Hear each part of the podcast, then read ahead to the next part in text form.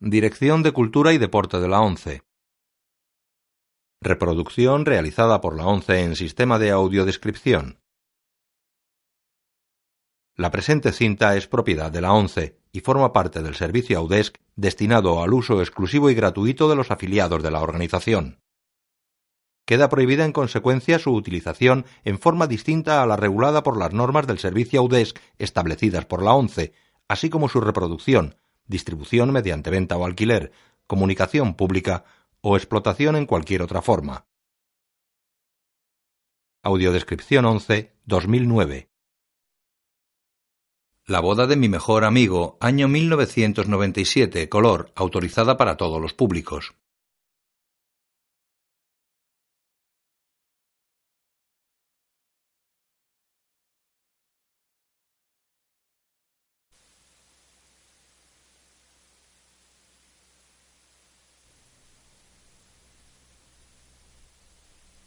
Tristar Picture presenta. Los títulos de crédito aparecen sobre imágenes de la coreografía interpretada por una solista vestida de novia y su coro de tres damas de honor. Ready? Okay. Wishing and hoping and thinking and praying. Julia Roberts, Each night of his child Vermont Mulroney, that won't get you into his arms. Cameron Díaz, So if you're looking La novia finge marearse y se desequilibra. Las damas de honor impiden que caiga. La boda de mi mejor amigo.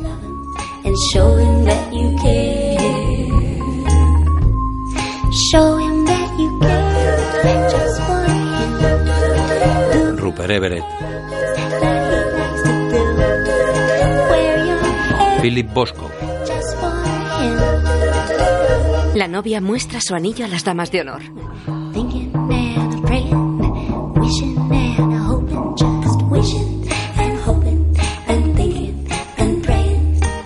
M. Emmett. That Raquel Griffith, Carrie Preston y Susan Sullivan, La novia se coloca la media, luego se sube a una silla y lanza el ramo a las damas de honor. El ramo desaparece en el aire. La novia se levanta detrás de las damas con las flores en la mano. música de James Newton Howard, Las chicas recorren el decorado de paredes y suelo rosa y juegan con el velo de la novia.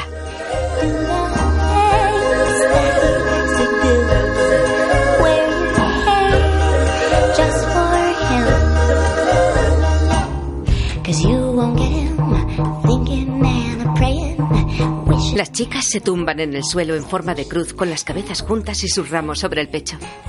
director de fotografía Laszlo Kovacs,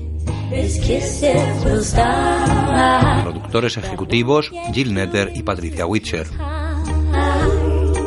So if you're thinking of how great true love is, all you gotta do is hold and kiss it. Producida por Jerry Zucker y Ronald Bass, Ponen un collar a la novia, le colocan el velo y le dan el ramo. You will be his. You will be his. escrita por Ronald Bass, You. Las damas de honor se arrodillan frente a la novia elevando sus ramos ante ella, mientras una luz blanca la ilumina. dirigida por P. J. Hogan, Un chef da órdenes en la cocina de un restaurante de lujo. Carta de vinos a la 22. Brian, a la 22. Inmediatamente. Guillermo, Guillermo. Dos pichones. Dos pichones. Enseguida. Enseguida. Esa mesa es muy importante. Julian, atractiva treintañera, come en el restaurante. Está interpretada por Julia Roberts. Su amigo George la observa en la cocina. Dos panes de cereales. Yo llevaré esta polenta. Aquí tiene. Es esta, es esta la que estoy esperando. Sí, señor. Necesito esa carne especial ahora mismo. Sí, chef. Repostero, prepárate. Se acerca tu turno. Mataré a toda tu familia si no te sale bien. Lo quiero perfecto. Sí, señor. Un camarero entra en el comedor con una exquisitez culinaria que deposita ante Julian. Ella se lleva un pedazo a la boca. El camarero la mira. Los cocineros la observan a través del cristal de la puerta de la cocina. La voy a describir como ingeniosa y con confianza.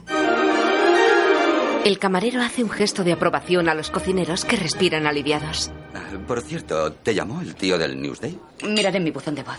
Coge el teléfono. ¿Es una entrevista de verdad o solo un chico guapo con el que intentas que ligue? Por favor, Julian, ya no te mando hombres. No tienes ni idea de qué hacer con ellos. Jules, soy Michael. Debe de hacer eh, meses, ¿eh? Así que estoy ansioso por hablar contigo. Estoy en Chicago, en el Hotel Drake. Supongo que estoy... eh, bien, llámame a las 4 de la madrugada o cuando sea. Tenemos que hablar. Adiós. ¿Quién era? ¿El amante de turno? No, al contrario. Es mi Michael. Michael O'Neill. Parece ansioso por hablar conmigo. El escritor errante de deportes. Recuérdame algo de él. Segundo curso en Brown.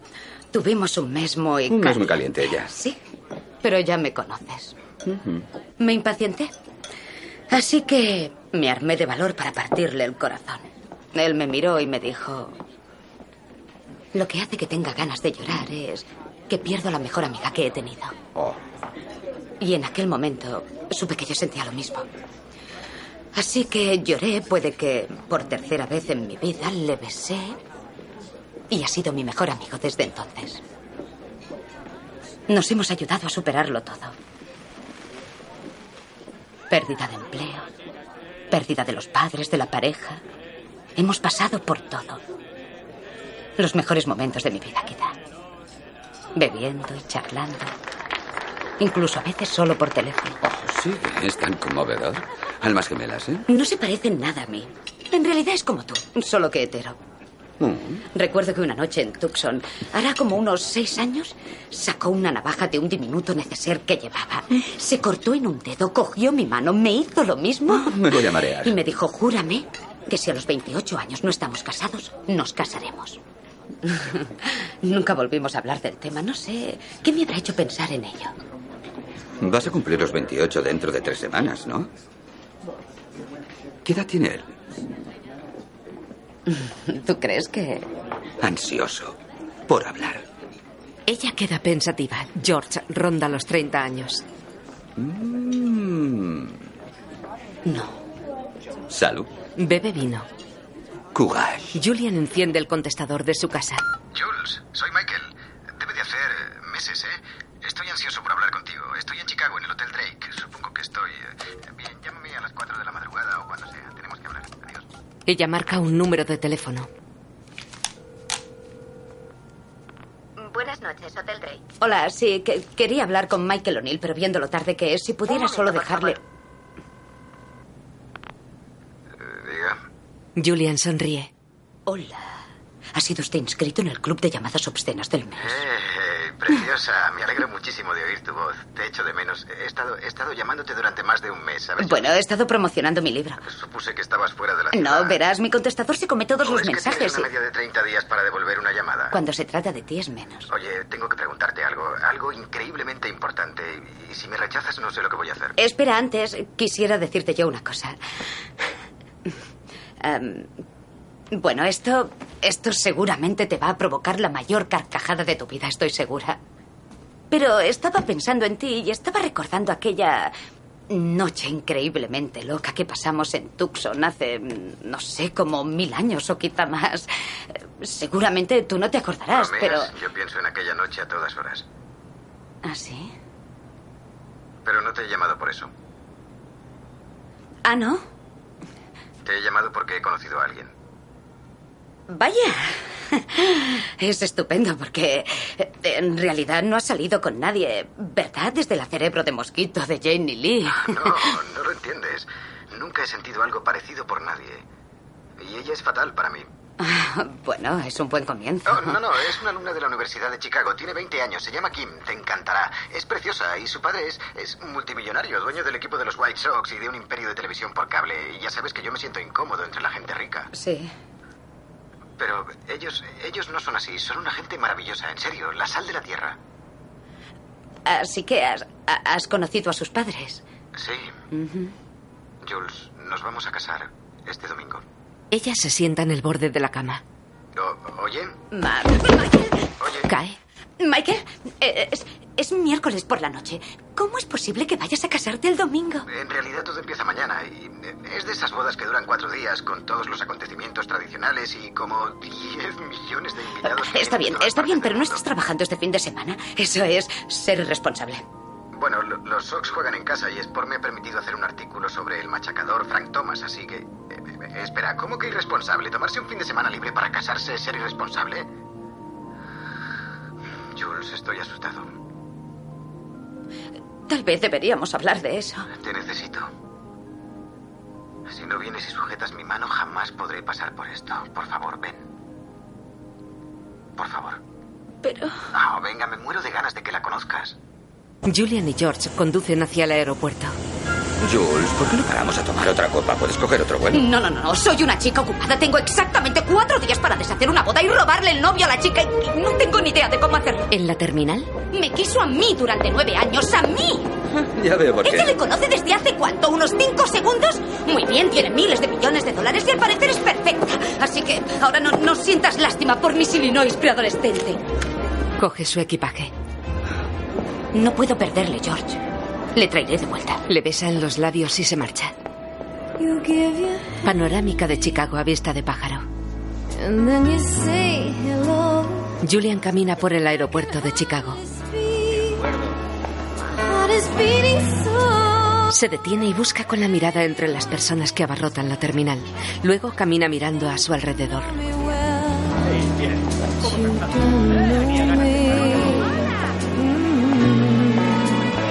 Michael camina mirando hacia los lados. Es un atractivo treintañero interpretado por Dermot Mulroney.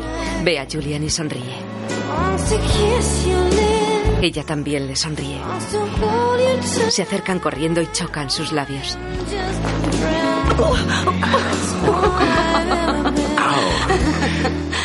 ¿Puedes creer que vaya a hacerlo? Lo cierto es que no. Él mira hacia atrás. Kimmy se acerca sonriendo y empujando un carro vacío. Es una hermosa rubia interpretada por Cameron Díaz. Julian la mira recelosa. Julian extiende la mano, pero Kim le da un efusivo abrazo. Ahora sí que ya todo es perfecto. Desde que conocí a Michael solo he oído Julian esto, Julian aquello. Yo nunca he tenido una hermana.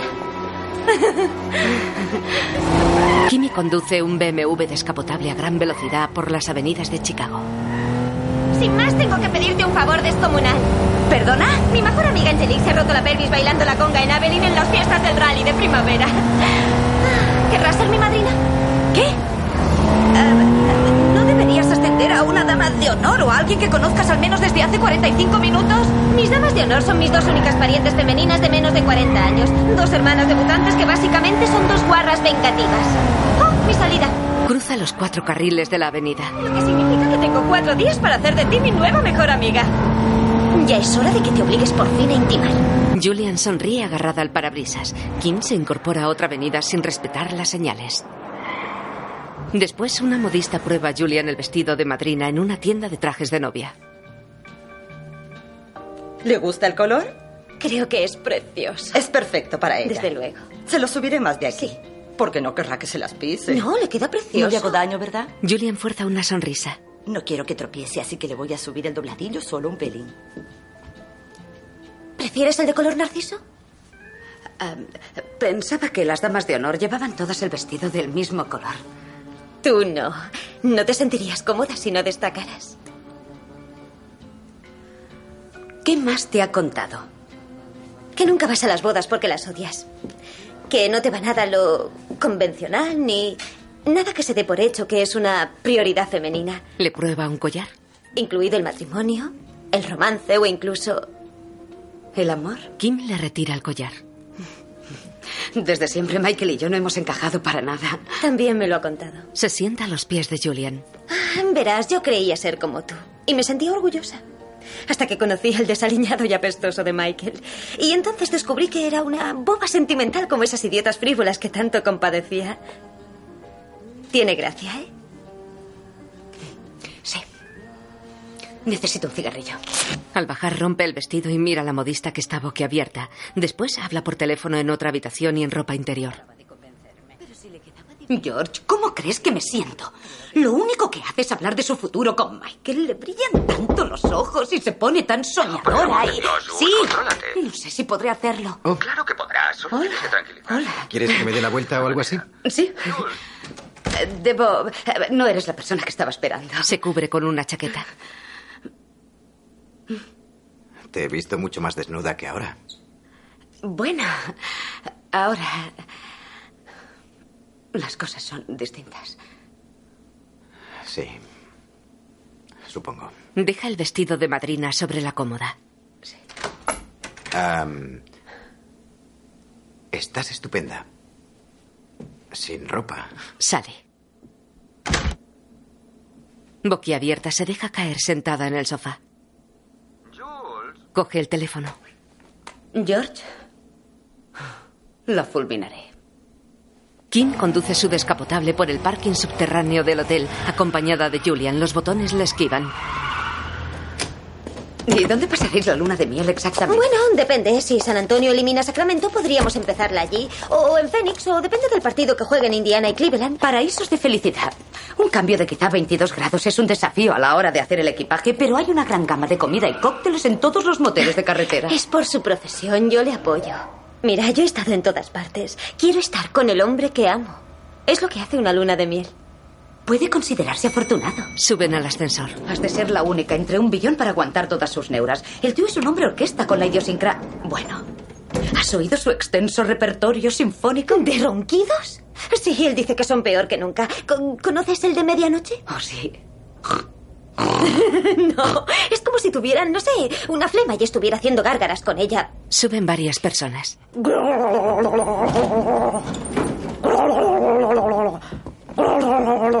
Los tapones en los oídos funcionan.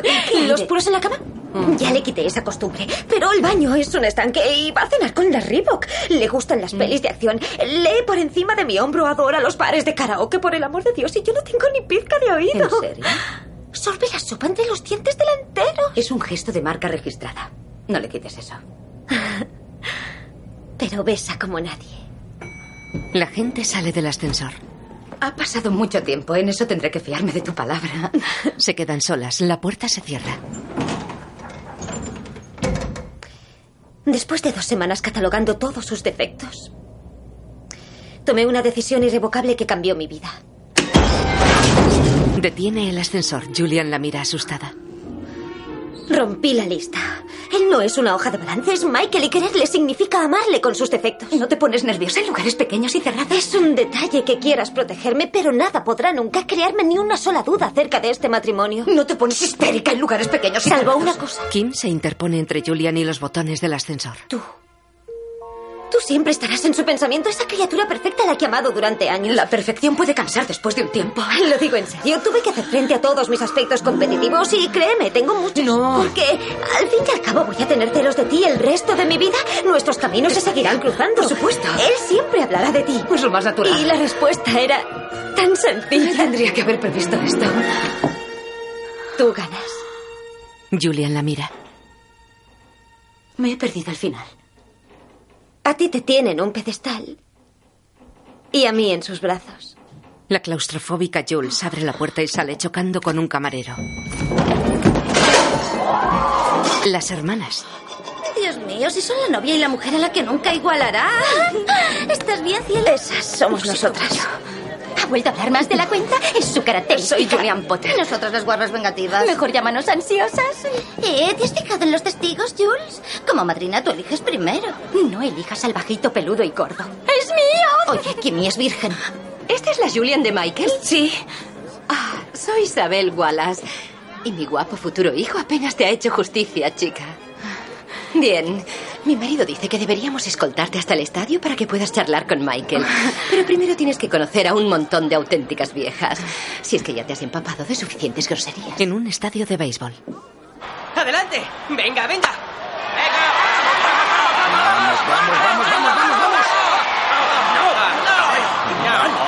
Julian llega con una bandeja de vasos a un palco lleno de hombres. ¿Quién ha pedido cerveza? Oh, déjame ayudarte. Michael, inconscientemente me estás llamando torpe. Eh, Te había confundido con alguien a quien conocía. Julian Potter, estos son Hank y Eric de la revista Sport. Hola. Han sido muy amables y me han dado un empleo. ¿Cómo están? Les da un vaso. Y, y, em, este es Walter, mi suegro. Futuro, suegra. Le da otro vaso. Gracias. Si te molesta en algo, ven a verme. Y a este ya le conoces. Papá Joe. Le besa en los labios. Le dije que tenías que ser su padrino, querida, pero decidió elegir a su hermano Mm. pequeño. El chico más guapo del mundo. Abraza al muchacho. Está bien, está bien. Eh, ya basta, Scotty, Scotty, ya basta. Perdón. Recuerda, el padrino tiene la obligación de bailar con la madrina. Bailar. Tú no sabes bailar. ¿Cuándo has aprendido? Sé algunas técnicas que tú desconoces. Eres una impostora. Se acerca a ella.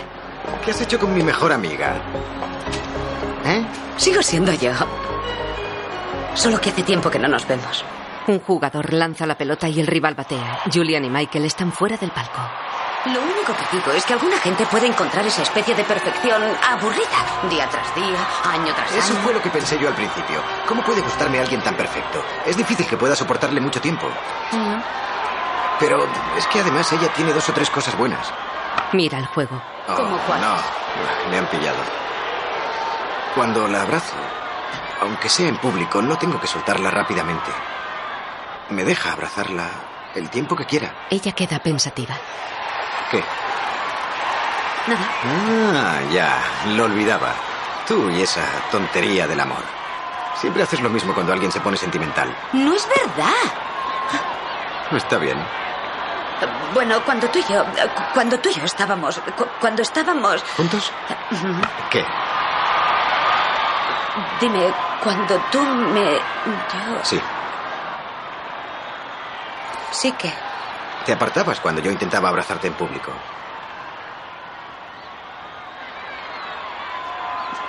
pues, he cambiado. Ya no soy la misma chica que era antes. ¿En serio? ¿Alguna relación de más de dos semanas que yo deba conocer? No se trata de larga duración, Michael. Se trata de estar cómoda con la tontería del amor. Miran el partido. Buena carrera. Y yo lo estoy. Se miran a los ojos. Por la noche, un cliente canta en un atestado karaoke.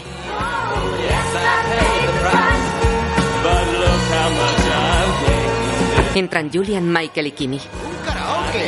¿Cómo has encontrado este El sitio? portero me lo dijo. Y tú hoy vas a cantar la canción. Kimmy mira agobiada.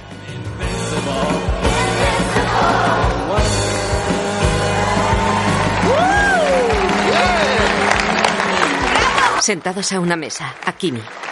No me he dado cuenta de que era un bar de karaoke. Esto es genial. Mis dos mejores chicas. ¿Qué va a ser? Margarita. Ah, La mezclada de sin ella sal. sin hielo. ¿Y usted? Una Amstel Light. Dos palabras para ti. ¿Eh? Margarita Sí. y Pespa. Florencia. Sí.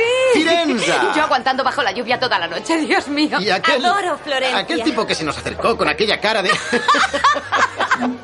¿Dónde estaba mi pasaporte? ¡No! ¡El mollo es per pescar! Págame esa. ¡Pescar! ¡Pescar! ¿Sabéis? A mí siempre me ha encantado Florencia. La miran. Deberías llevarla. Es alegre, se merece una luna de miel. Oh, sí, bueno. Oh, sí, bueno. Si San Antonio elimina Sacramento. ¿Pero qué es eso? El béisbol acaba en septiembre. ¿Y tú cuándo empiezas el curso de otoño? No voy a hacer el último curso. Los arquitectos no consideran el título más o menos una ventaja. Eh, Yo viajo todas las semanas. Tengo la liga universitaria, circuitos de Sí. motor, pretemporadas. Yo creo que lo más importante es que estemos juntos. Oye, Rubita, quiero oírte cantar. Vamos, venga. No, Kimi odia cantar. ¿Lo odia? Le quita el micro. Ah, ah, sí. Muy bien, amigos. Atención. Mi futura esposa está a punto de arrasar con su... Michael. ¿Qué? ¿Qué? ¿Qué? Sí, será divertido, será divertido. No, no, no, Michael, ella no quiere. Michael, déjala en paz. Vamos. Coge el micro. Señoras y caballeros, Por favor, un aplauso para la deslumbrante estilización vocal de la señorita Kimberly Wallace. Kim la mira asombrada. Julian le da el micro. Kim lo coge con cara de agobio. Se pone en pie. Julian la observa con malicia. Kimmy mira la pantalla.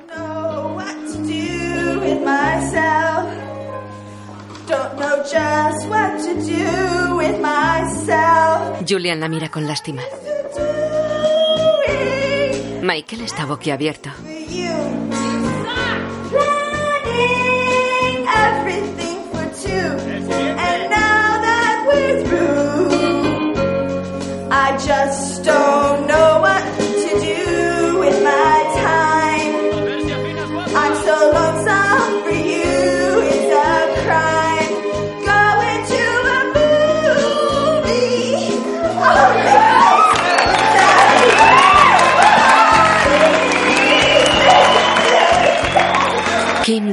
Y se tapa la cara.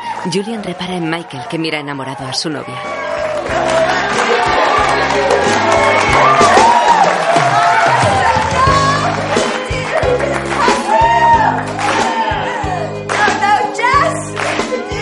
Él sonríe mirando a su alrededor. Julian le devuelve una sonrisa forzada.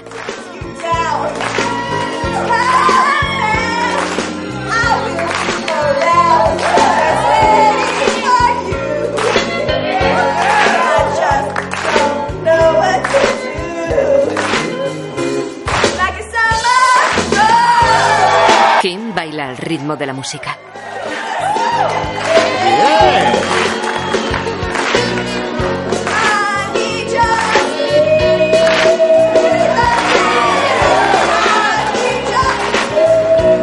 Julian palmea con el ritmo del público. Kim se sienta y canta a Michael.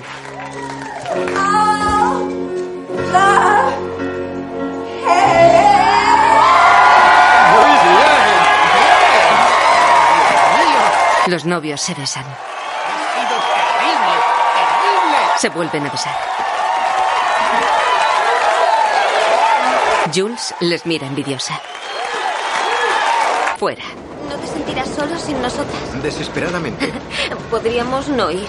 A la cena de tu abuela como futura esposa es un tecnicismo inevitable. Entran en un taxi. Te haría de canguro, pero debo mi lealtad a la novia en sus momentos de necesidad. Lo cierto es que no es un momento de necesidad. Vale, si estás segura. Sale del taxi. ¿Segura? Sí, si estás segura me quedaré con Michael. Bueno, eh, ¿me llamarás luego? Claro. Se besan en los labios. El taxi se aleja. Adiós. ¡Que te diviertas! Michael y Julian comen una hamburguesa sentados en las escaleras del suburbano. Te sorprendió cuando te lo dije, ¿eh? ¿Sorprendida? No. Michael se arrima a ella para que suba un pasajero. Un poco. Ya. Mucho. Me caí de la cama. Ahora entiendo el golpe. Mm. ¿Te gusta, verdad? Sí, está bien. Vaya, menudo entusiasmo. ¿Qué quieres que diga? En serio, no. Es estupenda. No, es estupenda. La verdad es que cantar no es lo suyo. Pero hacer esa clase de sacrificio ¿Cuál? ¿Dejar los estudios? Todo en general. Interrumpir su carrera para seguirte allá donde vayas por tu estúpido trabajo 52 semanas al año viajando para llegar a sitios como un pueblo perdido de Texas. Estúpido trabajo. ¿eh? No es un empleo de adulto, Michael. Nunca te había molestado hasta ahora. Tampoco me molesta ahora. Pero yo no soy Kimmy. Su padre es el dueño de los Sox y de canales deportivos por cable. ¿Y qué? Que me sorprende que el tema no haya salido a relucir. ¿Qué tema? ¿A relucir qué?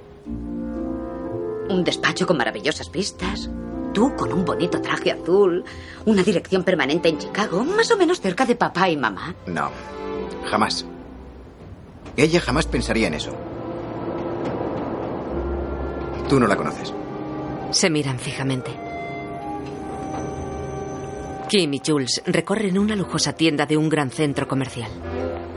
Pero Michael adora su trabajo. Sí, claro. Partidos malos, un sueldo malo, ciudades malas, vuelos malos, hoteles malos, comida más que mala, sin hogar, sin raíces, solo. Su artículo se publica con suerte en un número de cada cuatro. ¿Cómo no adorarlo? ¿Por qué iba a cambiar todo eso por dirigir, digamos, las relaciones públicas en un poderoso y complejo holding como el de tu padre? Eso es precisamente lo que mi padre y yo discutimos. No me sorprende. Pasean entre vajillas. ¿Y eh, crees que él lo aceptaría? ¿Michael? ¿Un trabajo así? Visto desde cualquier punto de vista de cordura, sería lo mejor que le haya pasado nunca. Mejorando lo presente, claro. ya sé lo que haremos. Haremos de tu padre un conspirador. Michael le hace un favor a Walter. Walter está reorganizando su departamento de relaciones públicas y necesita un tipo brillante, cercano a él, en quien pueda confiar plenamente. Entonces tú le suplicas, Michael, por favor, hazlo por papá. Solo serán seis meses, significaría tanto para mí. Comen en un restaurante. Se dará cuenta enseguida. Solo si quiere. Pasados los seis meses, estará contento, establecido, lleno de éxito. Kim sonríe. Jules entra sola en un bar de copas.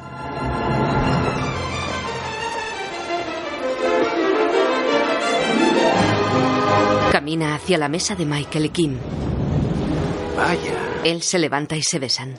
estás preciosa. Gracias. ¿Tienes luego una cita o qué? Nunca se sabe. Hola.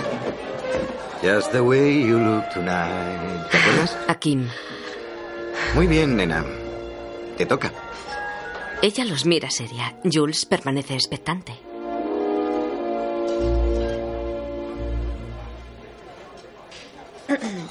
Pues en realidad es mi padre quien necesita el favor. Michael se pone serio. Julian le mira de reojo.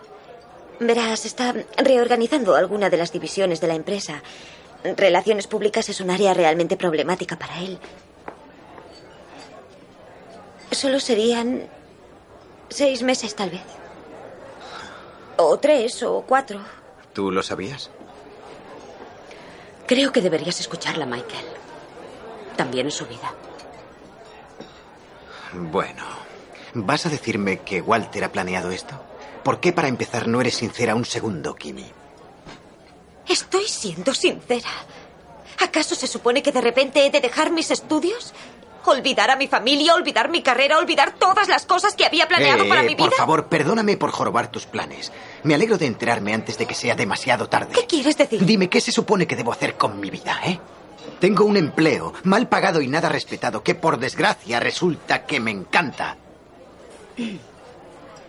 Michael, parece una gran oportunidad. ¿De veras? ¿Y cómo es que tú nunca te has vendido por un buen empleo burgués?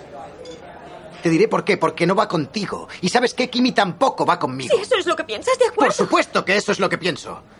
Venga, atrévete a decirlo. Mi empleo no es lo bastante bueno. Yo no soy lo bastante bueno. Michael, yo nunca he dicho eso. Sí que lo has dicho. Genial, Kim. Esperas dos días antes de nuestra boda para soltarme eso y se supone que yo he de obedecer meneando la cola. No. Claro, yo soy el gilipollas, un gilipollas insensible y machista. Estás mucho mejor sin mí. Michael, no. Se levanta, ella le agarra. Tienes toda, toda la razón. Soy yo la equivocada. Ya habíamos resuelto esto y ya he faltado a mi palabra. No ha sido justo. Tienes que perdonarme y olvidar que esto ha ocurrido me moriré. Por favor. Le sienta. Julian les observa desconcertada. Lo siento. Lo siento. Yo lo siento. Se besan y abrazan. Deja de llorar, tranquilízate. Sonríen. Él mira a Julian que fuerza una sonrisa.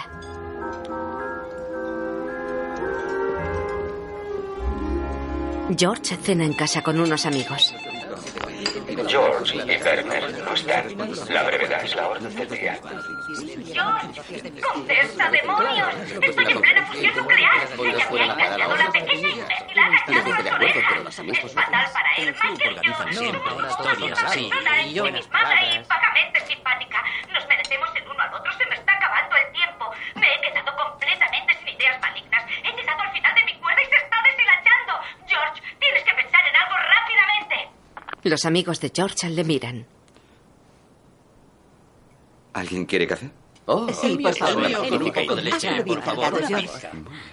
Por la mañana, Julian duerme en la habitación del hotel ataviada con una bata.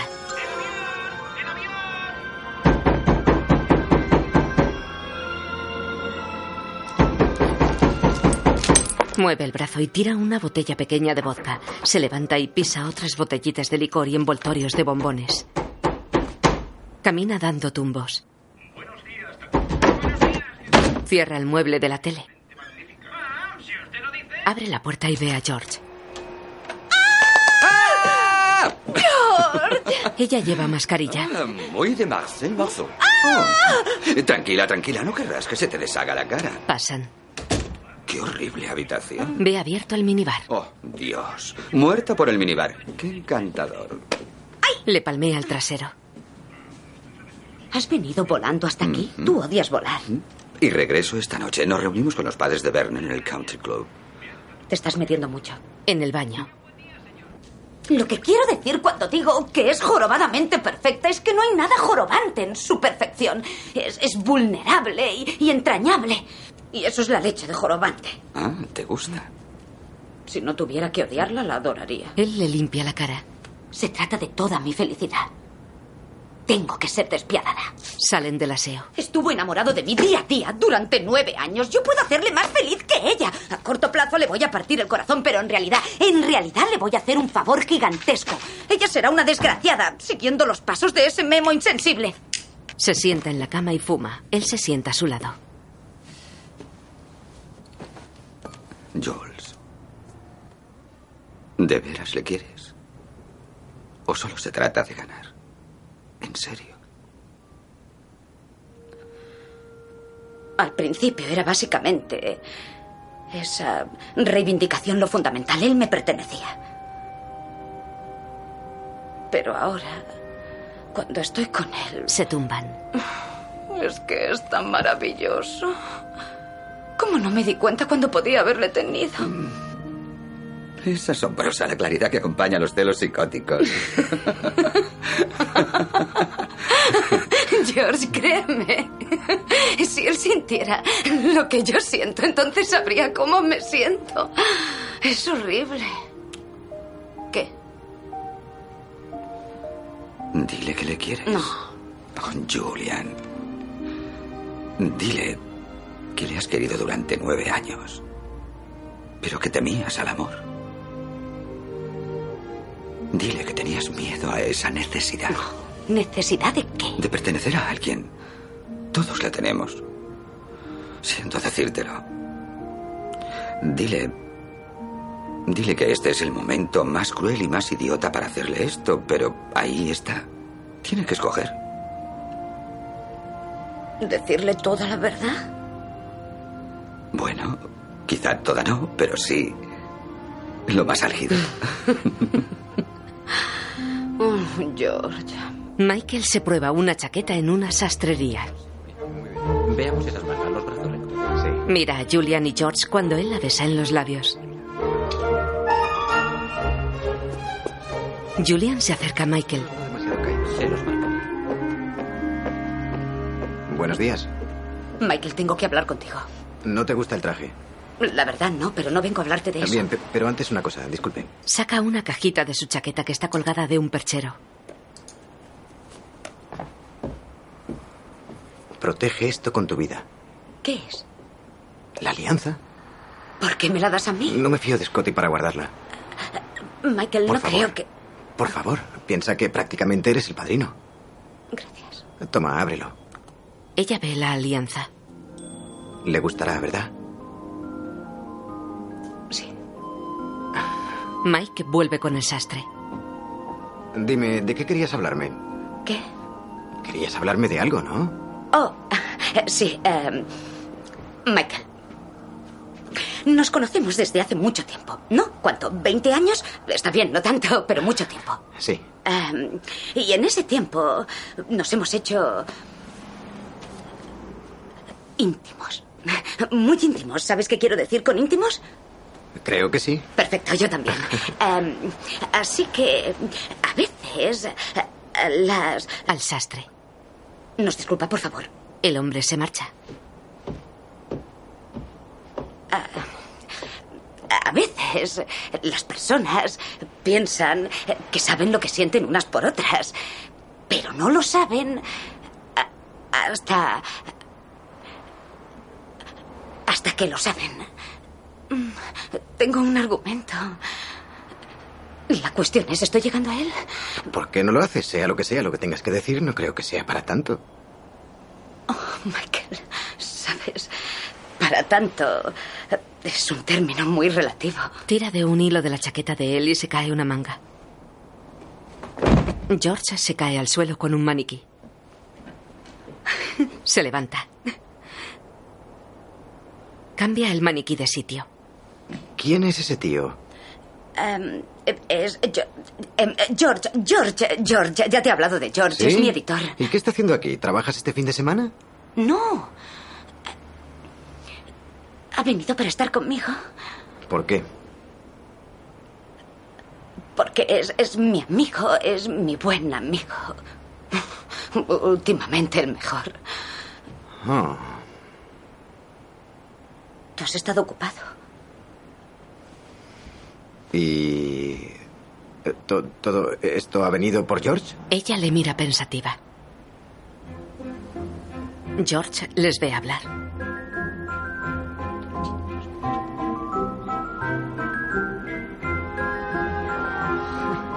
Está bien. La pareja se acerca a George. Ah, no tengo palabras. bueno, Jules, es así. Sí, Felicidades. felicidades. ¿Qué? Se lo he dicho, Pitufito, si estamos prometidos no tenemos por qué avergonzarnos. Regresa corriendo a Nueva York, ha venido solo por unas horas para... em, para... em, follarme. George la mira perplejo. Hace falta unas horas. Por la calle, Michael vuelve la cabeza hacia atrás. George y Julian caminan tras él abrazados. Dame tu anillo. No. Dámelo. George, cuando pides a una chica en matrimonio tienes que darle un anillo de compromiso. Julia, no puedo creer que me hagas esto. He venido para ayudarte. Me haces esto. Estás loca. Aunque sea por un día, encuéntrame irresistible. Los tres suben en un taxi. Dentro, Julian mira a Michael. George la abraza y le toca el pecho. No, quieto. ¿Pero por qué? Ella se vuelve a Michael y sonríe. ¿Qué te pasa? Bueno, ah, estoy sorprendido por el modo en que siempre has hablado de George. Daba la sensación, daba la sensación, la sensación de que George era... ¿Gay? Exacto, sí. Una confusión muy habitual. Así es. Es que a George le gusta aparentar que es gay.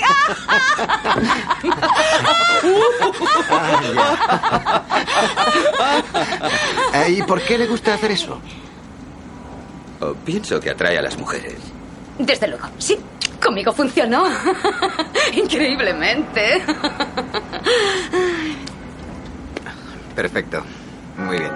Mike, Jules y George entran en la iglesia donde ya están Kim, sus padres y los testigos. Oh, Dios, te reto una carrera hasta el altar.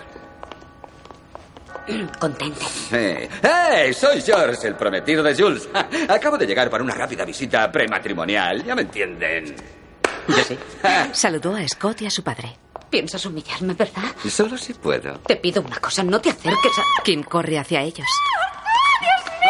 Abraza a George. Ay, no sé por qué me pongo así, te lo juro. Lo que falta. Es tan, tan... No sé. Mm, ¿Contra el plan divino? ¡Oh, no! ¡Es algo maravilloso! ¡Es tan maravilloso, maravilloso! Besa a Julian. George la imita. ¡Mamá! Le palmea el trasero. Isabel corre hacia ellos. ¿Qué? Tienes que conocer a George. George. Tú debes ser la hermana pequeña de Kimmy. Oh. Es el prometido de Julian. ¿Se van a casar? No. Sí. ¿Qué ocurre? Julian se va a casar. ¡Oh, Dios mío! Es que me en tomas el realidad pelo, no ha habido no tiempo. puedo creerlo. Yo quería gritarlo desde las azoteas, pero Jules dijo, no, bomboncito, no. Hoy es el día de Kimmy. No le robemos el protagonismo que se merece. A la querida, dulce, adorable y rellena de chocolate, Kimmy. ¿Esas fueron sus palabras? Creo voy a llorar. Yo también. George, es un detalle tan hermoso que hayas venido a nuestro ensayo. Insisto en que te quedes a almorzar. Oh, sí. No, no, no, no, no, Me absolutamente. encantaría. Me encanta el bolso, los zapatos, me encanta todo. Me encanta. Gracias. Cariño. ¿Y tu vuelo? Cancelado. Los novios y sus familiares comen en la larga mesa de un restaurante. ¿Un poco más de vino? Sí, por favor. Ahora puedo decírtelo. Estaba muy preocupada por ti. ¿Por mí? Eh, Sí, todas esas historias que Michael me ha contado eran divertidas, pero tantas relaciones rotas, tantos hombres. Habrá sido doloroso pasar por tantos hombres y no encontrar al adecuado. Sí, no había sentado la cabeza hasta que conoció al pobrecito de George. Y el hombre de tus sueños estaba justamente frente a ti. Julian mira a Michael. George la observa a ella. Está hablando de mí. George, Sí, belleza. ¿cómo os conocisteis, Julian y tú? Ah, George es mi editor. Eh, Sí, pero Petunia nos conocimos mucho antes. En realidad es una historia muy romántica. ¿Te gustaría contarla, mi fresita? No, es privada. Ahora ya no. Conocí a Julian ah, en un centro psiquiátrico. Julian había ido a visitar a un chef francés al que había vuelto loco con una mala crítica, y yo había ido a visitar a Diane Warwick. ¿A Diane Warwick? Bueno, sí, él creía ser Diane Warwick. ¿Quién es Dion Warwick? Sacrilegio, amigo. Es la tía de Whitney Houston. Lleva muy bien lo de la red de amigos medium. ¿Verdad que sí? Do you know the way? Las hermanas.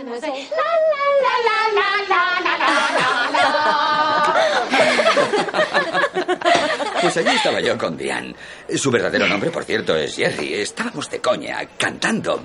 Y de repente, entrando sin más por la puerta de la sala de terapia de electroshock, la vi. De color de rosa. Como una visión. ¿Rosa? Tú nunca vas de rosa. Claro que sí, Michael. A veces va de color de rosa. George, Es cierto.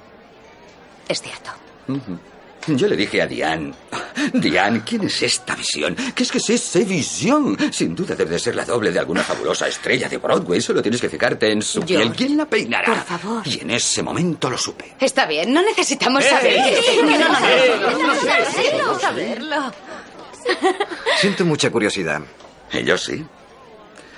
Supe que algún día acabaríamos así. Como una historia de lentejuelas de Doris Day y Rock Hudson.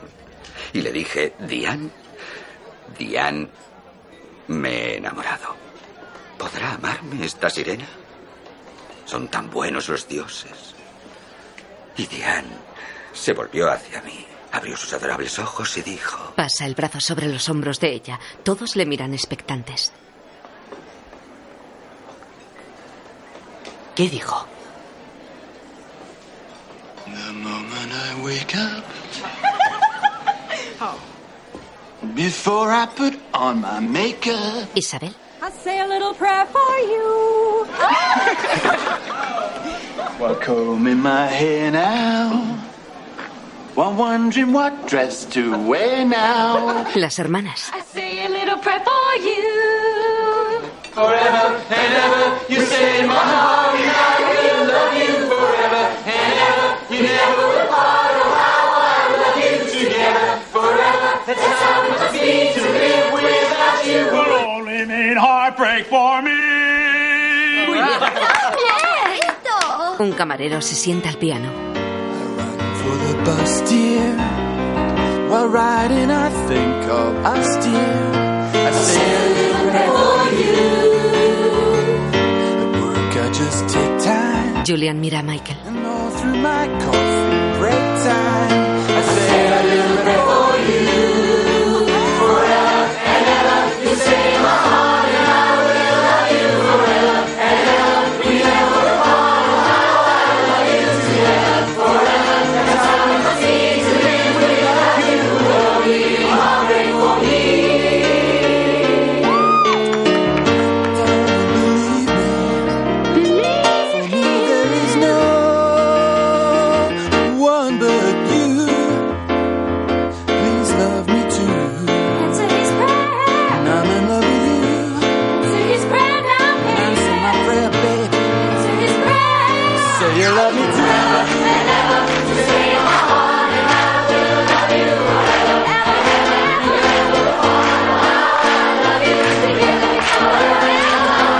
Todos los clientes del restaurante cantan y tocan las palmas. Julian sonríe a Michael, que permanece serio.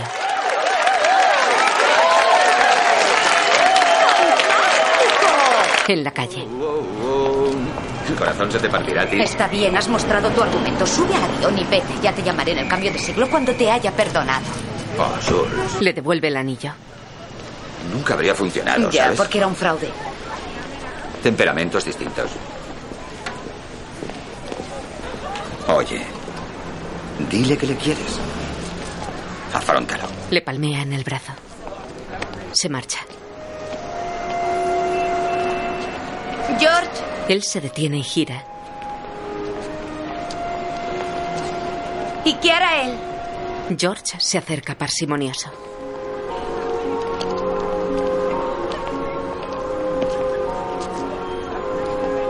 Escogerá a Kim. Tú estarás al lado de ella en la boda. Le darás un beso de despedida y te irás a casa.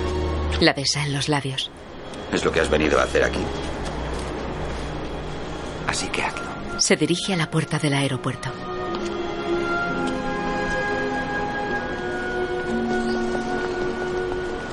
Ella da media vuelta y se aleja. Con Michael en el coche. George no es mi prometido, Michael. Se acabó hace siglos, pero él no puede aceptarlo. Yo te he ensalzado siempre tanto que no podía permitir que él quedara mal. Él jamás podrá estar al nivel del único hombre con quien comparo a todos los demás. Ah. Esto es extraño. Tengo que decírtelo. Cuando me dijiste que ibas a casarte con George, yo... Tuve una extrañísima... ¿Te pusiste celoso? Él la mira sorprendido.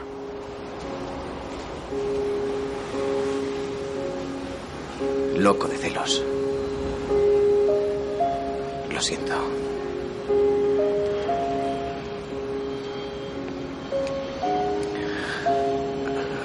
Pasar tú y yo un rato a solas esta tarde? ¿Estaría bien? Michael y Julian navegan por el río Chicago, apoyados en la barandilla de popa de un barco turístico.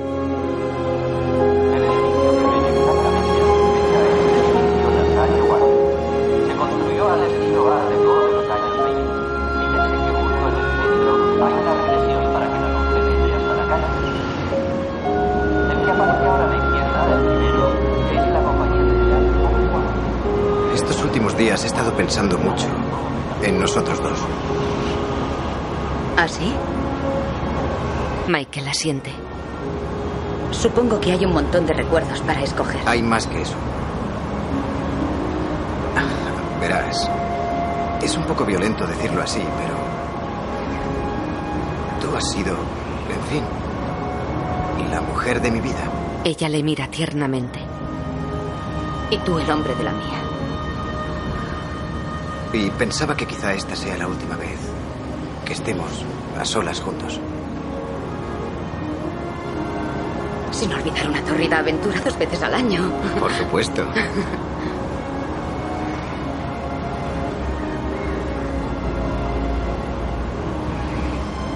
Es curioso. Te comprometes a una boda. Y... Llega una fuerza motriz. Es como si no lo hubieras elegido tú.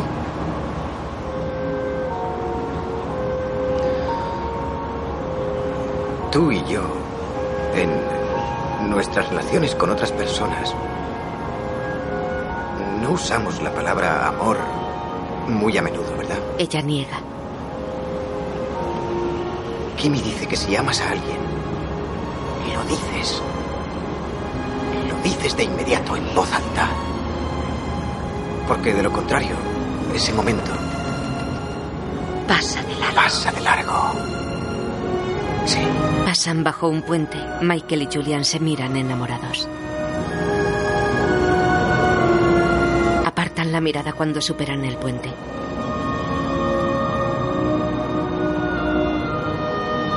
Michael sonríe. Ni siquiera tenemos una canción.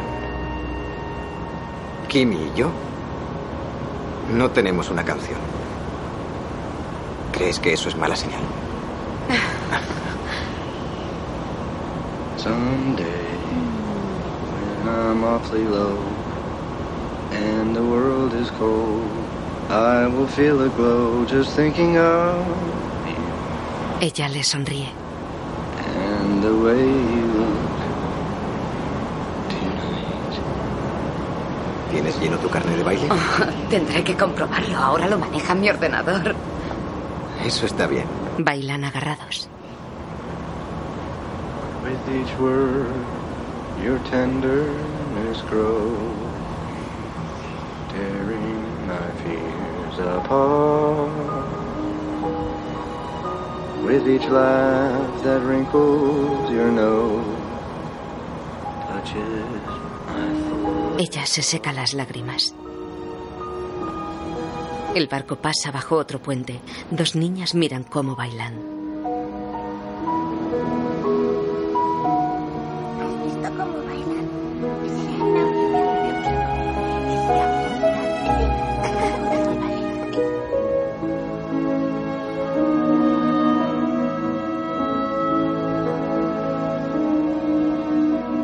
Jules camina por los pasillos de Wallace Company. Se detiene ante una sala donde Walter está reunido con sus directivos. Si consideramos que... Sí, entra con un dividendo del 6%. Estoy de acuerdo, pero Disculpen, los disculpen. informes son muy... Hola. Hola.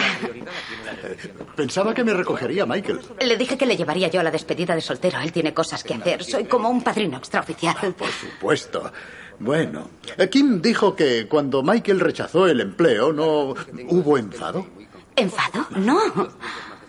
Bien, eh, no habré causado un problema, ¿verdad? No, que va. na- nadie lo ha causado. Eh, Escucha, eh, llegas un poquito temprano. En realidad necesitaba hacer algunas llamadas. ¿Sería posible que usara su despacho? Claro que sí. Está al final del pasillo, a la izquierda. Gracias. Ella se aleja. Sin prisas. Julian se sienta ante el ordenador. De acuerdo. Teclea. Abre el correo. Carta nueva. Saca un folio y el estuche de la alianza. A Eric Isaacson. Redactor jefe, revista Sport. De Walter Wallace. Puedes hacerlo, es fácil, solo hazlo rápido y acaba ya. Es como si no hubiera ocurrido. Eric, necesito un favor. La felicidad de mi hija está en tus manos. Le he ofrecido a Mike O'Neill, mi nuevo yerno, una gran oportunidad en mi empresa. En su propio detrimento, Michael nunca aceptará nuestra oferta mientras trabaje para Mira la puerta. Se reclina sobre el respaldo para mirar por la rendija que deja la puerta semiabierta. Cae. El hombre de la limpieza cruza el pasillo empujando su carro. Ella se levanta. Se sienta ante el ordenador y mira el folio. Mi hija se une a mí y también ruega tu cooperación. Con gratitud, Walter. Aparece la ventana de envío. ¿Que si deseo enviarlo? Le despedirían. Pulsa el no. Aparece la ventana con las opciones guardar para más tarde y borrar. Guardar para más tarde. Mira la pantalla dubitativa. No es que vaya a mandarlo, solo lo guardaré aquí durante unas horas hasta que volvamos aquí y Michael pueda verlo. Totalmente inofensivo. Mira de nuevo la pantalla.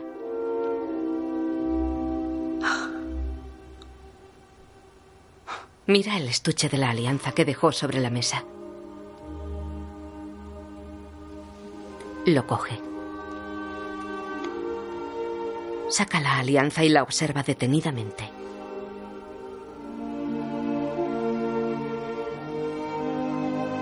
Se la introduce en el dedo anular.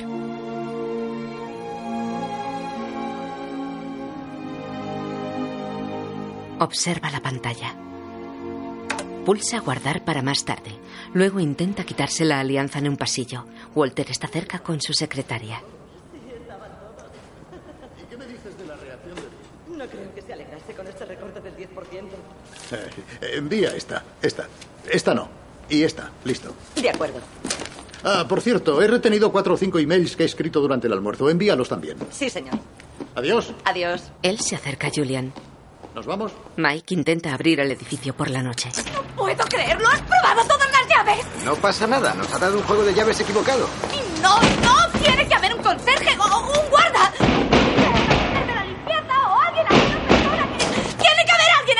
edificio. Ne- necesito una piedra, necesito una piedra. ¿Por qué tanta prisa por recuperar ese archivo? Eh, se me acaba el plazo. A mí también se me acaba. Mañana me caso. A eso me refiero. Eh, Todo el mundo va a estar muy ocupado con cosas más importantes. Y, así que es mi última oportunidad. Necesito subir ahí al despacho de Walter. Están junto al ordenador. Entonces podría enviar esas cifras por email enseguida, ahora mismo. Mañana es domingo. Nadie va a trabajar. El lunes por la mañana Walter te acompañará a su despacho. Déjalo, chica.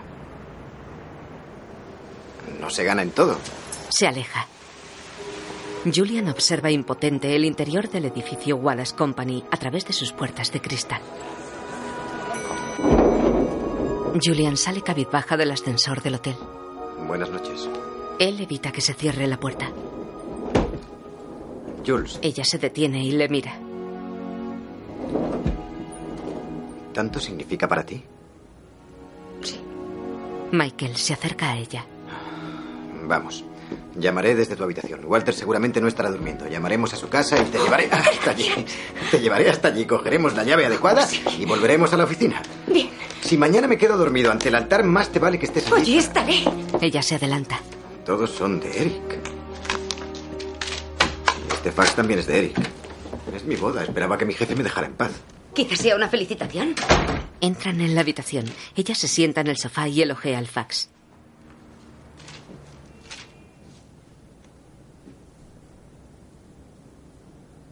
¿Qué pasa? Se acerca a ella leyéndolo.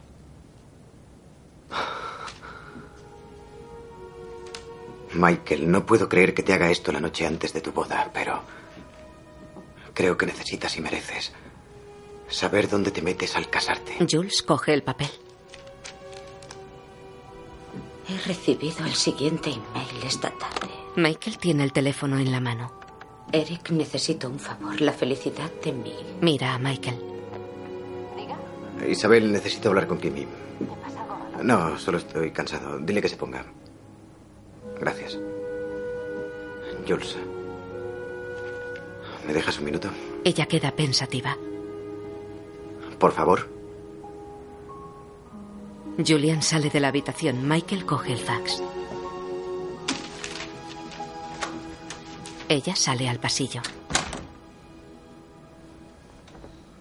Se sienta en el suelo dejando resbalar su espalda sobre la puerta. Busca en su bolso. Saca un cigarrillo.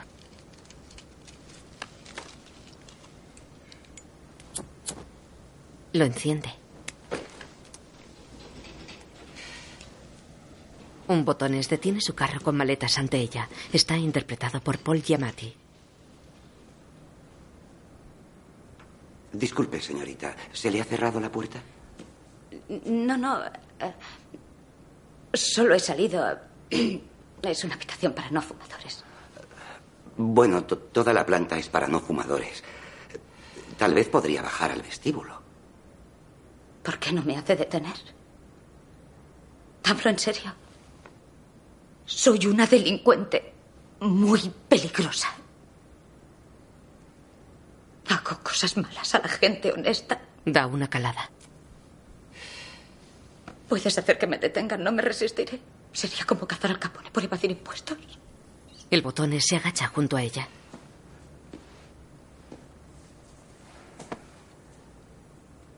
¿Puedo ayudarla, señorita? Ella lee la placa que él lleva en la solapa. ¿Tú fumas, Richard? Sí, fumo, pero es una... Planta para no fumadores. Ya. ¿Pero y qué? Le ofrece el cigarrillo. Él mira el pasillo vacío. Coge el cigarrillo y da una calada.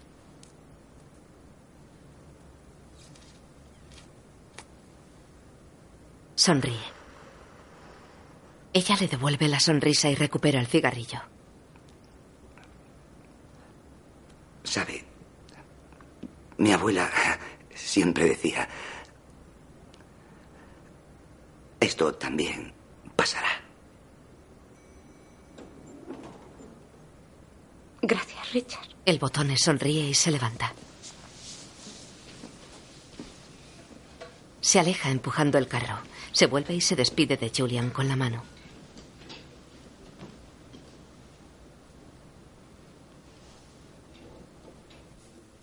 Se abre la puerta. Oh, ella cae bruscamente al suelo. Él le quita el cigarrillo. Quiero que dejes esta mierda. Lo apaga. Te matará. Lo tira. ¿Qué ha pasado? Se acabó. Ella lo ha negado. Ha dicho que estaba loco y paranoico. Una mala combinación. Hay una gran eh, fiesta mañana en casa de sus padres.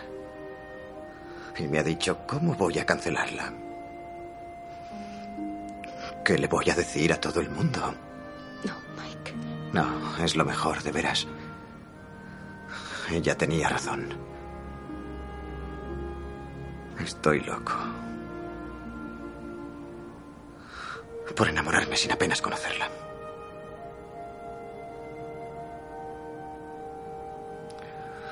Me alegro tanto de que estés aquí. Ella aparta la mirada.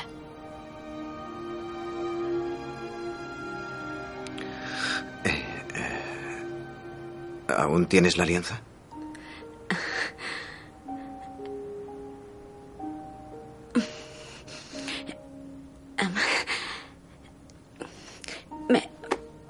La probé y no quiere salir. Le muestra la mano con la alianza. Michael la toma y se introduce el dedo sensualmente en la boca.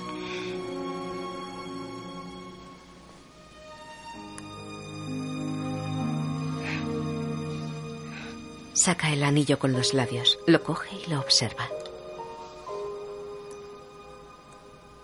Ella le mira aún tumbada en el suelo. Él está desconcertado.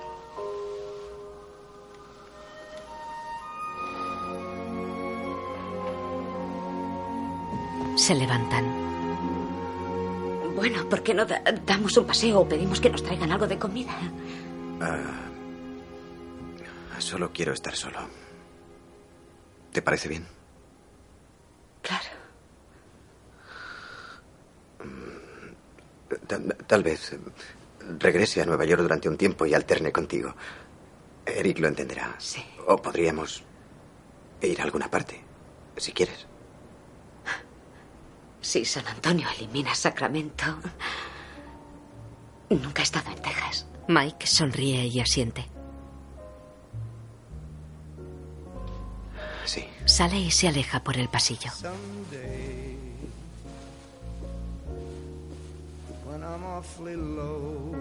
Ella le observa desde la puerta de la habitación.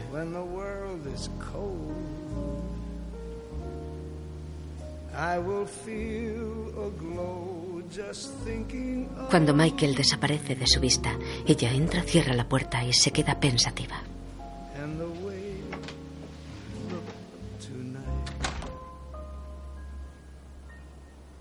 Al día siguiente duerme en la cama cubierta con la almohada.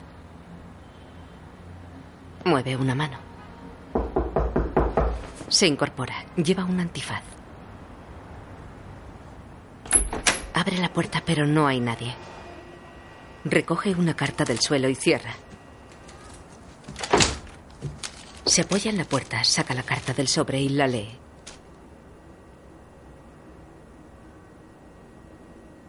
¿Qué has qué? Con gafas de sol va en el asiento trasero de un coche. El automóvil llega a la mansión de los Wallace. Julian camina por el jardín entre invitados ante el buffet. Otros están en veladores alrededor de la piscina. Michael y su padre están sentados a una de las mesas. ¿Puedo, ¿Puedo probarlo? Sí, claro. Julian pasa tras Michael con paso firme y gesticula disimuladamente para que le siga. Michael la mira. Discúlpame. Por supuesto. Va tras ella. Su padre le quita comida. ¿Esta es tu típica fiesta de cancelación de boda? He venido para enfrentarme a todo el mundo. No voy a escabullirme como un vulgar cobarde. Ella no se lo ha dicho a nadie. No sé qué se supone que debo hacer. Michael, a las seis en punto hay una boda.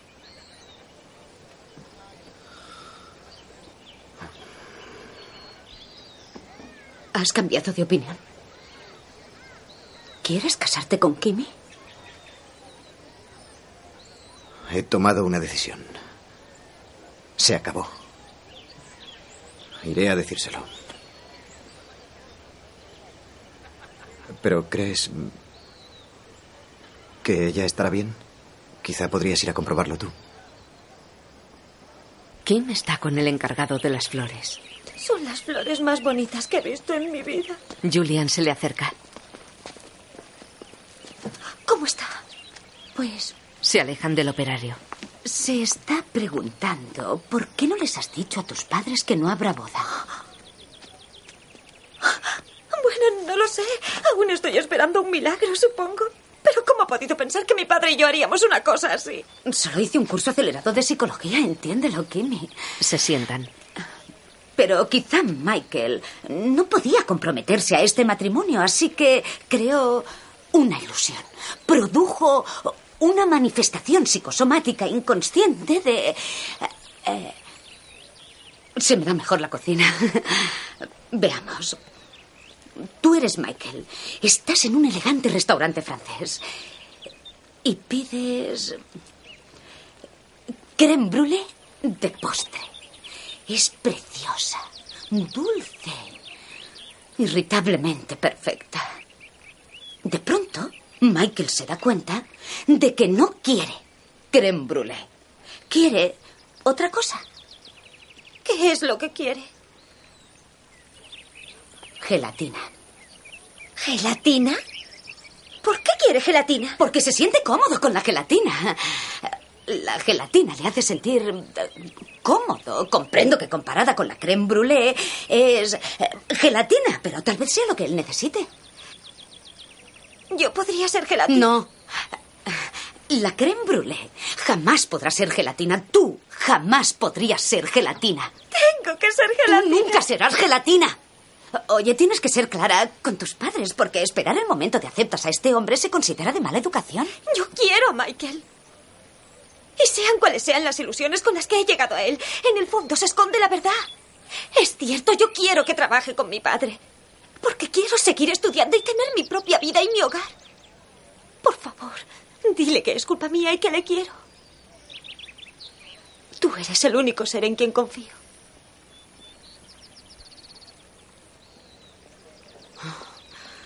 Enseguida vuelvo. Gracias. Julian se acerca a Michael, que espera en la pista de tenis, adornada con los globos que inflan con Helio, el hermano de Mike y dos amigos. Scott absorbe un poco de gas. Dime, te quiero, Elliot. Yo también te quiero. ¿Cómo está? Te quiero. A ti también te queremos. ¡Eh, ya basta! Sí, señor. Scott hace un saludo militar. Te he hecho una pregunta. Admite que es culpa suya. Total, completa e inexcusablemente culpa suya. ¿Crees que todavía me quiere? Querer... em, bueno, es una palabra muy fuerte y no sé si estoy cualificada especialmente para... Creo que no estaría totalmente desencaminada si dejara que, a su modo, ella sí posee unos fuertes Jules. sentimientos.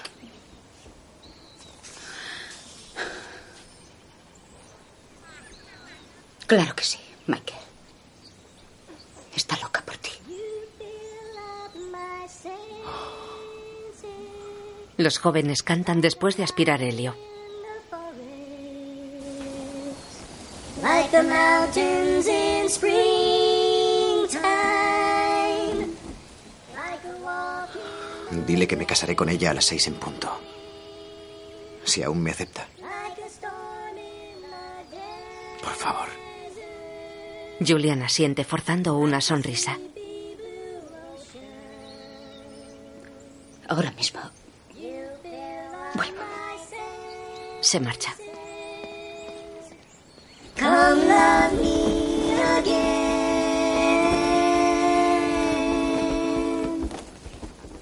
Kim espera en el salón del convite. Julian se detiene ante ella. ¿Qué ha dicho?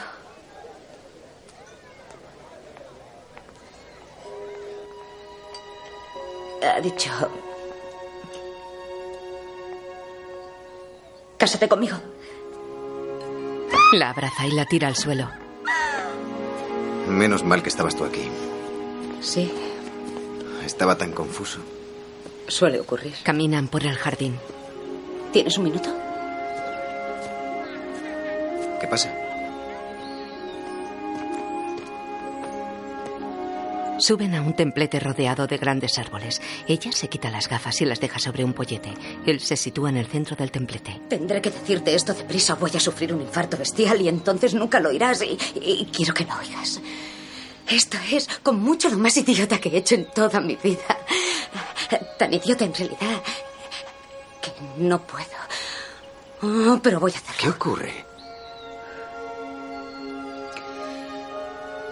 Michael. Te quiero. Te he querido durante nueve años, solo que he sido demasiado arrogante y tenía miedo de aceptarlo. Y bueno, ahora solo estoy asustada. Así que comprendo que esto llega en un momento muy inoportuno, pero realmente tengo que pedirte un favor gigantesco. Elígeme a mí. Cásate conmigo. Déjame hacerte feliz. Ah, En realidad son tres favores, ¿no? Se acerca a él y le besan los labios.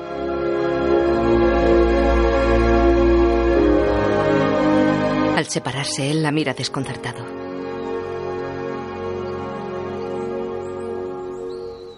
Mike ve a Kim que les observa con la cara desencajada y se aleja corriendo. ¡Kim! Corre tras ella. Julian corre tras Michael.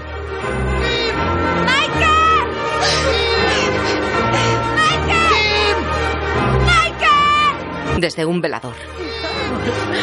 Hola, joven. ¿Cómo se divierten? Sí, son felices.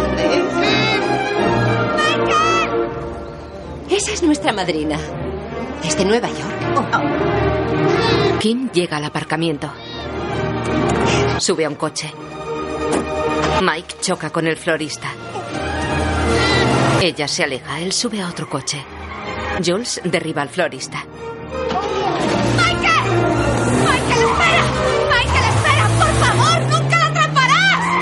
Intenta abrir varios coches. Oye, es que nadie deja el coche abierto. ¿Acaso nadie se fía de nadie? Sube a la furgoneta del pan. Un buen samaritano. La radio se enciende.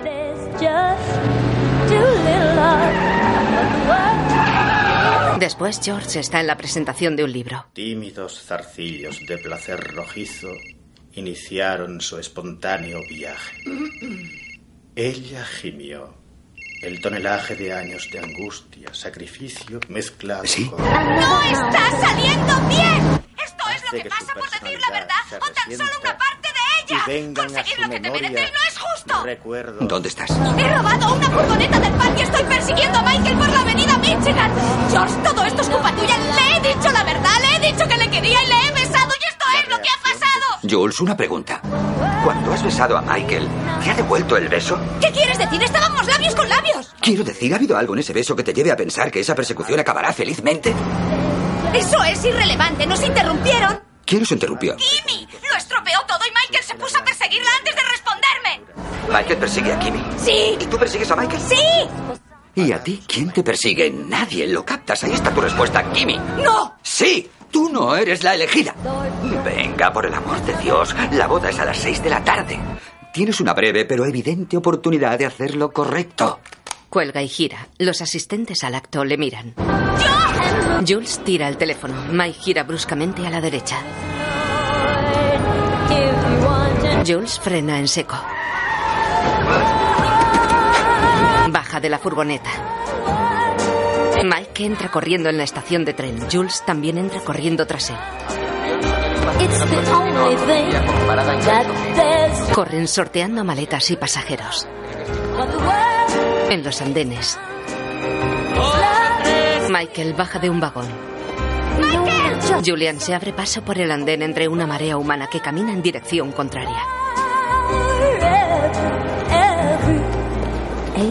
Pierde de vista a Mike. Se deja llevar por la gente y da media vuelta.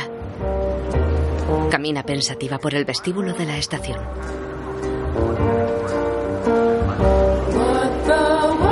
Ve a Michael sentado en un banco de la zona de espera. Se acerca a él. Michael mira al suelo cari acontecido.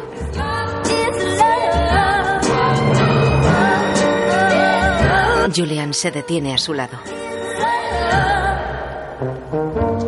Se sienta en el banco y le mira. Él está serio y pensativo.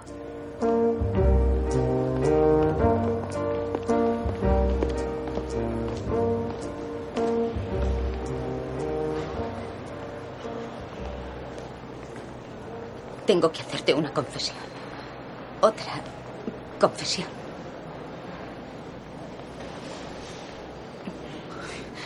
Aparte de que te quiero, esta es mucho peor.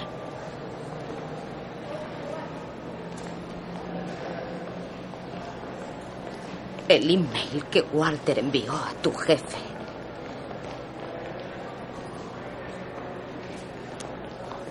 Lo escribí yo.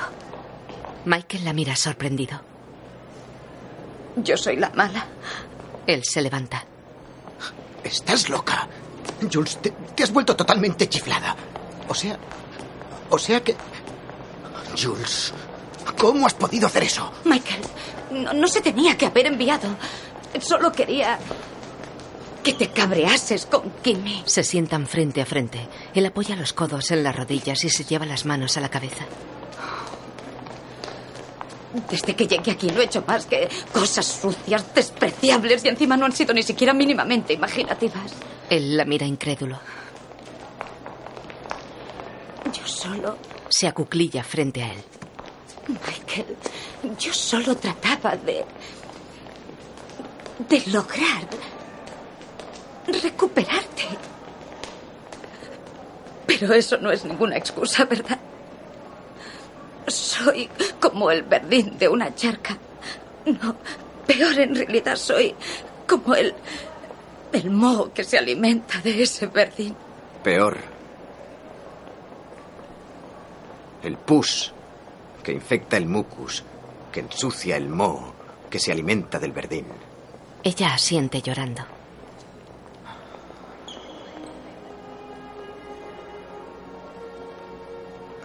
Por otra parte. Gracias. Por quererme tanto. Visto así, es muy halagador. Solo que me convierte en moho. Bueno. Esa parte ya la conocía. Él le acaricia la cara. Luego le toma la mano y la sienta a su lado. Dios. Me alegro de que no hayas subido a ese tren. He venido aquí buscándola a ella. ¿Por qué iba a estar aquí? Aquí fue donde me declaré. Tenía que cubrir un partido en Milwaukee y ella me vino a despedir. El tren estaba empezando a arrancar. Y salté al estribo, me agarré al asidero y sin pensarlo dos veces le grité, Cásate conmigo. El, tren estaba arrancando y de repente ella me dijo, sí. Solo una vez. y me lanzó un beso. Ella se seca una lágrima.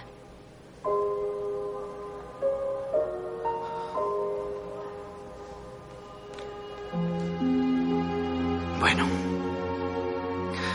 Habría sido una bonita boda. Se levanta. Ella camina tras él.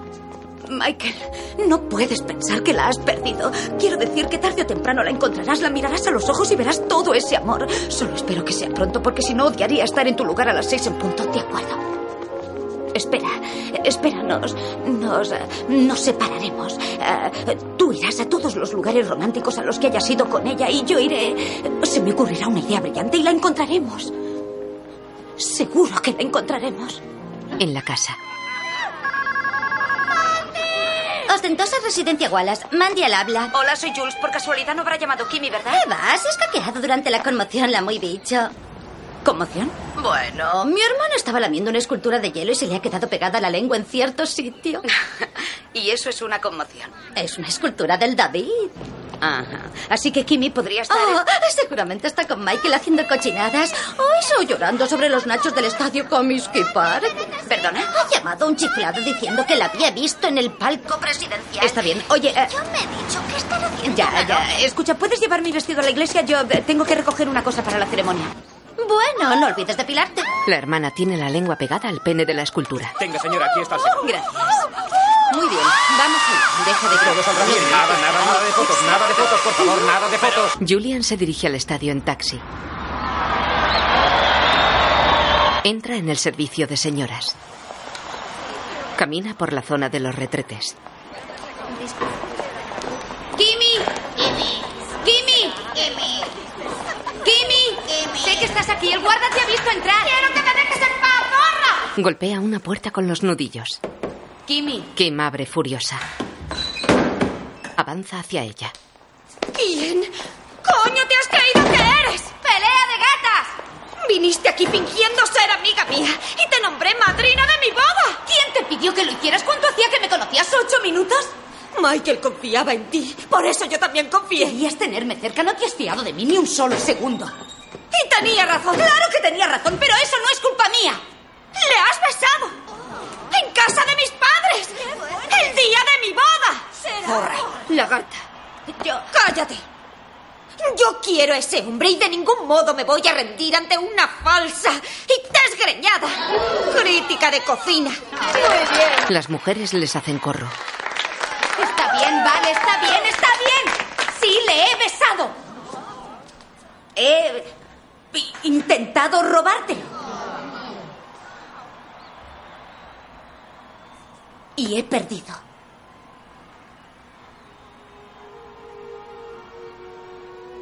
Él no me quiere.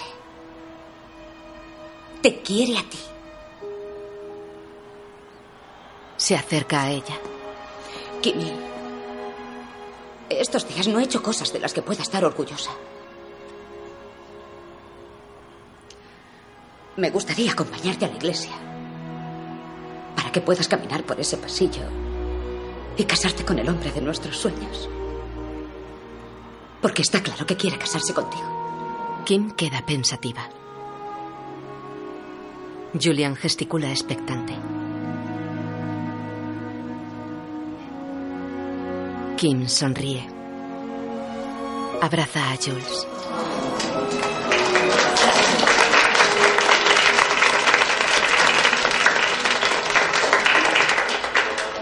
Un coro de la iglesia canta en la ceremonia.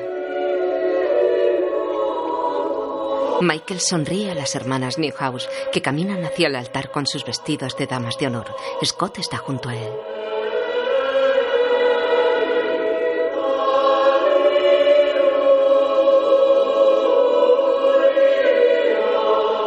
Julian se acerca al altar vestida de madrina. Michael la mira sonriente.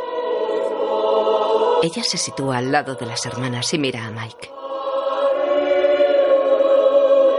Le sonríe. Él mira al frente. Kimmy entra en la iglesia del brazo de su padre. Sonríe a Michael que le devuelve una amplia sonrisa.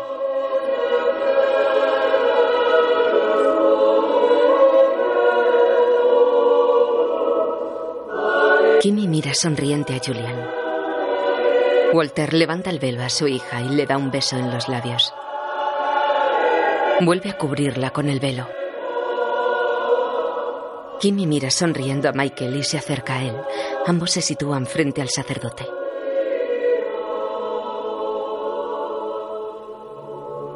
Los invitados se sientan. En la carpa del convite, Scott está de pie con una copa en la mano. Así que alcemos las copas y deseemos a Mike y a Kim toda la felicidad para una larga y feliz vida juntos. Llena de felicidad. Los novios se miran sonrientes. Su- supongo que ya está. ¡Por los novios! ¡Por los ¡Por los novios!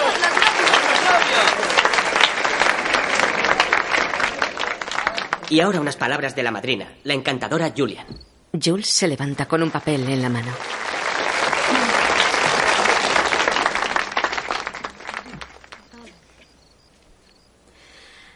He tenido un sueño muy extraño. He soñado que una psicópata intentaba hacer que rompierais. Kim sonríe. Por suerte, me he despertado y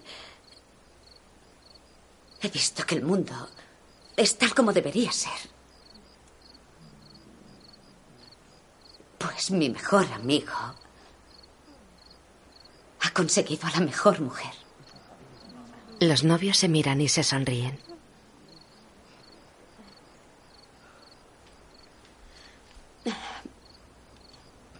No os he hecho ningún regalo. Sin embargo, Mira el escenario. os presto esto Las hermanas se colocan junto a los músicos. hasta que encontréis vuestra canción.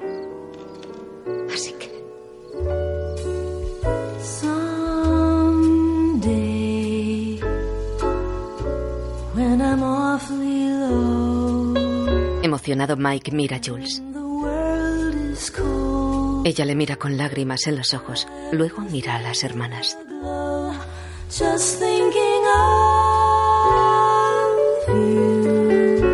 Los novios se miran sonrientes y emocionados.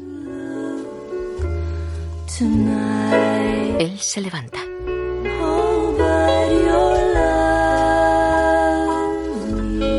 También se pone en pie y caminan hacia la pista, pasando ante Jules.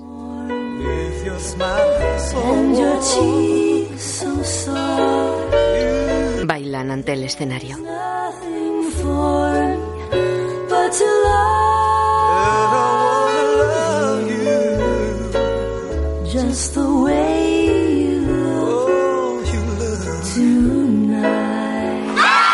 Docenas de mujeres esperan a los novios que llegan por la galería de la planta superior. Kim lleva el ramo en la mano. Jules niega. Kim asiente y lanza el ramo. Una mujer lo atrapa y las hermanas luchan por él. Los novios bajan por la escalera. Mike y Kimmy caminan entre los invitados. Julian intenta acercarse a ellos. Ve cómo abandonan el salón y queda triste mirando hacia la puerta.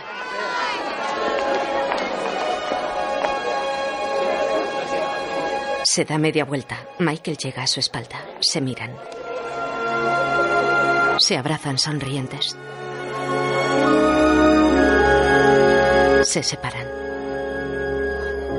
Adiós. Ella le observa marchar sonriendo emocionada. Los invitados arrojan arroz a los novios.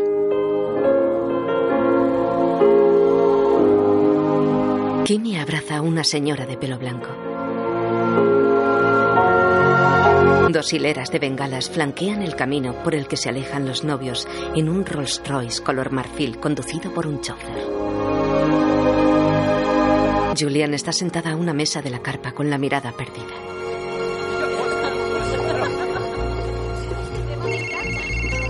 Esboza una sonrisa y saca el teléfono del bolso. Hola, George. Eh, preciosa, ¿te estás divirtiendo? No especialmente, pero he hecho lo que había venido a hacer. ¿Les has hecho romper? No les he dicho adiós. Buena chica. Estoy orgulloso de ti. Y aún lo estaría más si estuvieras bailando. Mm. Tengo grandes planes para bailar. Solo dame 30 o 35 años. Mm, La desdicha, la exquisita tragedia, la Susan Hayward de todo esto. Puedo imaginarte ahí sentada sola con tu vestido de color lavanda, Te había dicho que mi vestido era así. el pelo recogido y sin probar la tarta. Ella tamborilea. Seguramente tamborileando con tus uñas sobre el mantel blanco de lino, como sueles hacer cuando te sientes realmente hundida. Puede que incluso mirándote las uñas y pensando, Dios, tenía que haber parado todo este malvado complot para hacerme la manicura, pero ya es tarde. George, yo no te dije que mi vestido era de color lavanda. De pronto, una canción familiar. Ella se levanta. Y te levantas de la silla con un movimiento exquisito, Ella busca con la mirada. preguntándote, buscando, husmeando el aire como un ciervo moteado. ¿Acaso Dios ha oído tu pequeña plegaria? ¿Volverá a bailar Cenicienta? Y entonces, de repente, la multitud se aparta. George está sentado a una mesa. Y ahí está él, elegante, con estilo, radiante de carisma. Curiosamente, está el teléfono, pero en fin, tú también. Se levanta. Y él va hacia ti, con los andares de un gato salvaje. Y aunque tú acertadamente sientes que es gay, como lo son la mayoría de los solteros arrolladoramente guapos de su edad, Cuelga. piensas, ¿qué demonio? Le quita el teléfono. La vida sigue. Quizá no habrá matrimonio, Le besa la mano. quizá no habrá sexo. Pero por Dios, seguro que habrá baile. Bailan.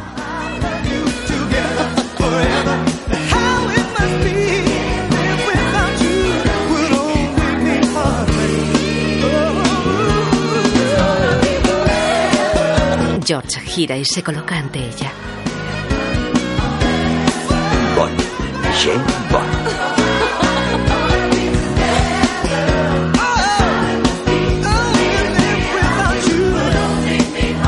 Bailan girando agarrados.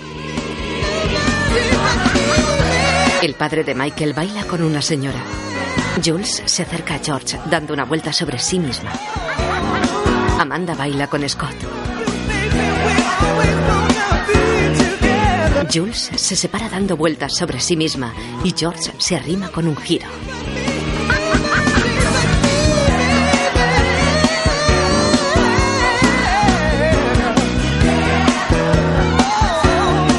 Julian Potter, Julia Roberts, Michael O'Neill, Dermot Mulroney, Kimmy Wallace, Cameron Diaz, George Down, Rupert Everett, Walter Wallace, Philip Bosco, Joe O'Neill, M. M. Walsh, Samantha Newhouse, Raquel Griffith, Amanda Newhouse, Carrie Preston, Isabel Wallace, Susan Sullivan, Scott O'Neill, Chris Masterson.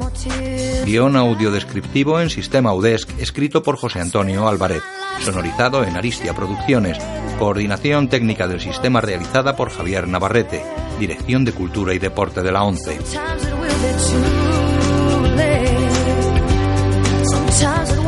Won't